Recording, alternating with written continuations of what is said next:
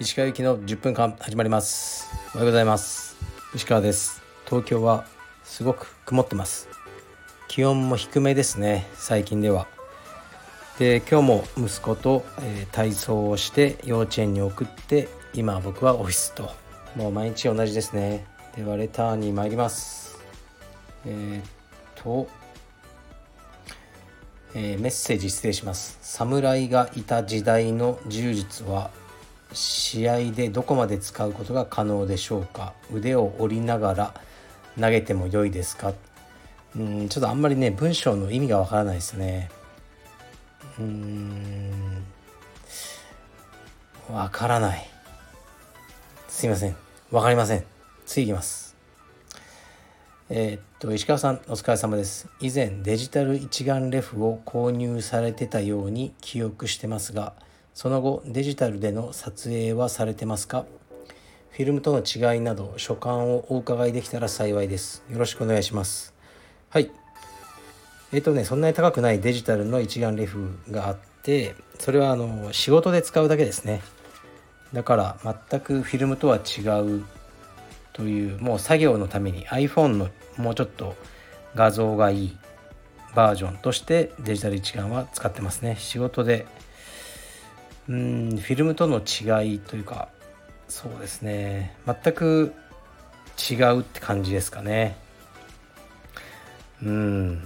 あの作業が違うと言いますか撮る。もしかしたらね出来上がったものは同じかもしれないんですけどプロセスが違うので、まあ、デジタルはもう結果しか求めない、ね、仕事のアパレルの撮影とか、ね、もうサクサク撮ってすぐに写真を出すためのもので、まあ、フィルムはね撮る過程から楽しむものっていうふうに思ってます。はい。次いきます。石川さんこの間柔術の T シャツを着た複数人が居酒屋で大きな声で卑猥なことを喋ってて隣に座っていた我々はすごく嫌な思いをしました。カルペディエムのアパレルは道場名がそのまま大きくロゴとして入ってますがこれを着た方が変な行動かっこタバコポイ捨てなどかっこ閉じをすると道場にとって良くない印象を与えたりすることを懸念することはありますか？はい。うーんなんかねこの間ツイッターとかでも多分うちのことおしゃれ道場って書いてあったからの T シャツを着てた人がタバコのポイ捨てをしてたとか書かれてたんですけどあの販売数から見てうちの同情生以外の人が買ってる方が多分もう多いと思うんですよねカルペディエムのアパレルだからカルペディエムのものを着てだからってカルペディエムの会員さんとは限らないし、まあ、あとぶっちゃけじゃあうちの、ね、会員さんがカルペディエムの道場を着てポイ捨てして、うん、もう知らんがなって話ですよね僕には。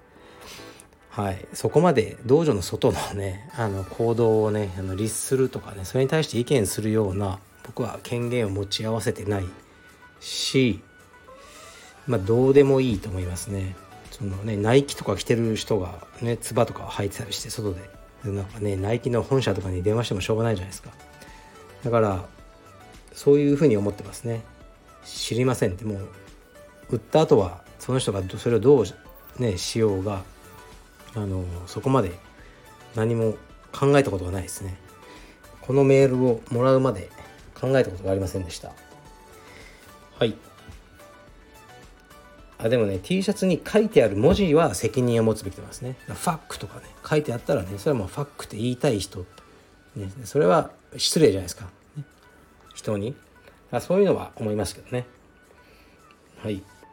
えー、っと次いきます。みんないろいろ来ますね本当聞いてどうするのかなってまああのね来ないとねネタがなくなるんですけどねはい、石川さんこんにちは。私は映画監督公演兄弟のファンです。アメリカの映画やドラマを見ていると古びたコーヒーショップのドーナツやダイナーのアップルパイなどオールドスタイルのアメリカの食事を魅力的に感じます。アメリカ留学されていた石川さんのアメリカでの思い出の味やお店はありますでしょうか？はい。ありますけどね。でも意外とアメリカに行ってみるとああいう映画に出てくるようなダイナーってもうかなり少ないですね。あの知ってるチェーン店ばっかりっていう感じですね。アメリカは特に。日本よりもその個人商店みたいなのが生き残りにくい環境にあるんじゃないかなと思いますね。はい。こう日本よりも何というかなみんなその個人的なお店のつながりとか気にせず、ね、チェーン店に行っちゃう。あの傾向がアメリカ人の人は僕は強い気がしますね。うーん思い出の味。アメリカにいた時は本当お金なかったんで自炊してましたね。でとにかくチキンを買ってきて、あのー、焼いてパンに挟んで食うっていうね。それだけをあのしていたのであまり思い出の味思い出のお店っていうのはね今パッと考えたあんまないんですけど映画館ですね。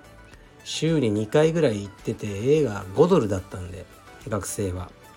映画を見まくっててそこの映画館がすごい大好きでしたね。もうなんか受付の人とかも「あまたお前来たのか」みたいな。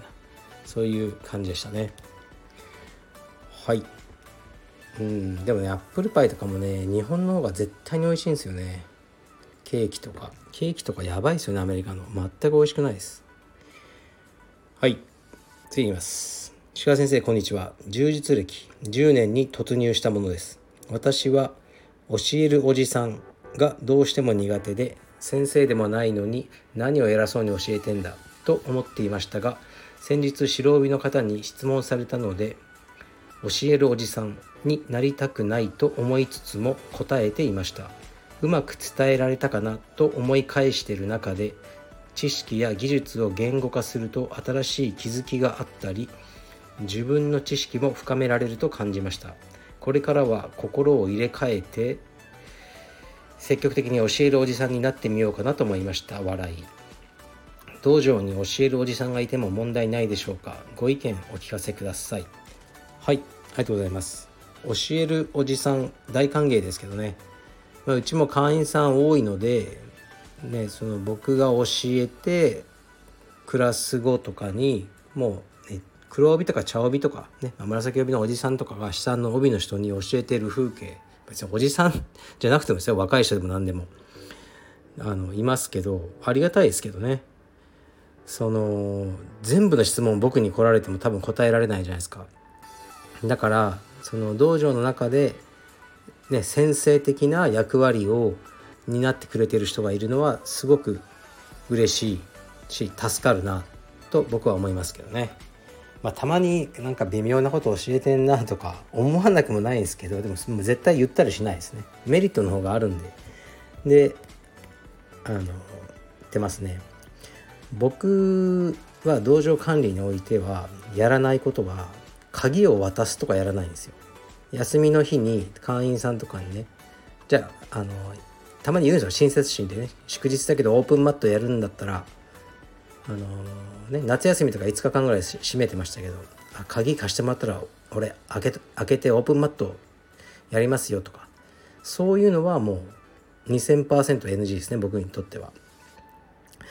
それは教えるおじさんじゃなくてこう何て言うんですかね道場のなんか派閥みたいなの作ってしまうんですよね。会員さんだけど少しうん先生に近しい存在みたいなこうができちゃってそこから、ね、亀裂が生まれることは僕は経験的によく分かっているのでそういうのは気をつけてますね。道場っていうのはあくまでも先生と生徒さん間はいないでいいと思ってるんですよね。でまあでもその生徒さんの中でね教え合ってくださるのはすごく助かるなと思ってます。ですから教えるおじさんに、これからもなってください。はい。次にいます、えー、お疲れ様です。支出であれば申し訳ありません。他道場の黒帯ですが億劫で JBJJF や IBJJF に帯登録してません。目下国際大会に挑戦したり道場を出すつもりもありませんが登録するメリット登録しないデメリットってありましたでしょうか？またカルペディエムでは登録を義務化していますか？ご回答よろしくお願いします。はい。義務化してません。うちは。別に。でしなくてもいいとは思ってますけどこれも考え方の問題というかですね。例えば日本で司法試験受かって弁護士資格あっても他の国に行ったら使えないわけですね。もう弁護士でも何でもない、まあ、そこの国のあの、資格を取るしかないですね。で黒帯も一緒で、まあ、先生からもらった黒帯だとその思い出思い出黒帯です。登録してない人は。で知ってるのはその道場の人のまあ既成事実として黒帯だってのがあるだけでそれをどこにも登録してないしてなければ、まあ、海外に行った時に「お前黒帯じゃないだろ」って言われた時に「いや黒帯だ」ってこう、ね、インスタとか見せて、ね「ほら帯中和式だ」ってね「誰だこれ」とか、まあ、言われて、まあ、そういうその程度の黒帯でしかないということに、まあ、なってしまいますよね記録がなければ。ですからあのー、まあ、先生のサインを頂いてそれを IBJJF に認定してもらって、まあ、僕もその認定証とかを貼ったりはそういうのは興味ないんですけど、え何かにしてもらうっていうのはあのまあ、僕は大事だと思いますね。まあ、でも僕は仕事なんでこう一般の生徒さんとは違うと思いますのでその辺はお任せします。でもあのまあ、認定を受けなければ何ですかね人々の思い出の中だけのそれがまさまうんとかまあ自己満足ね、だけの黒帯だっていうことはまあ事実としてはあるんですよね。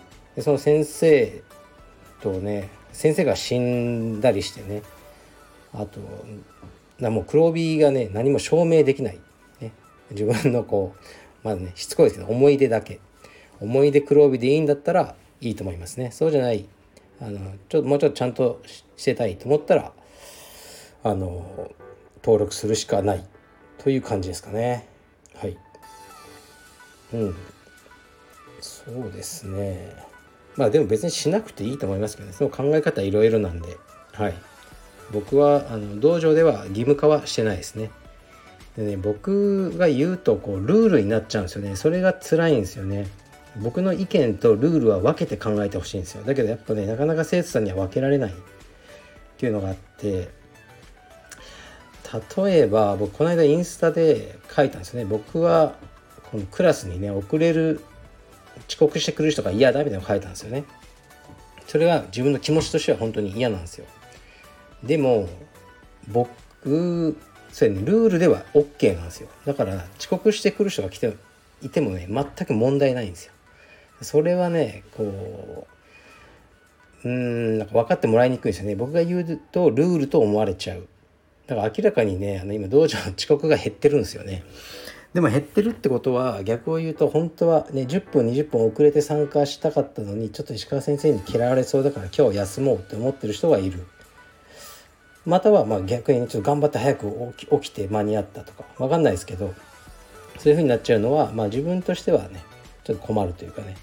僕はいつも9時5分に息子を幼稚園に連れて行かなきゃいけないですよね。もう決まってるんですよ。早すぎたら入れてくんないですね。9時5分に校門に連れてって道場に来ると9時10分ぐらいになるんですよね。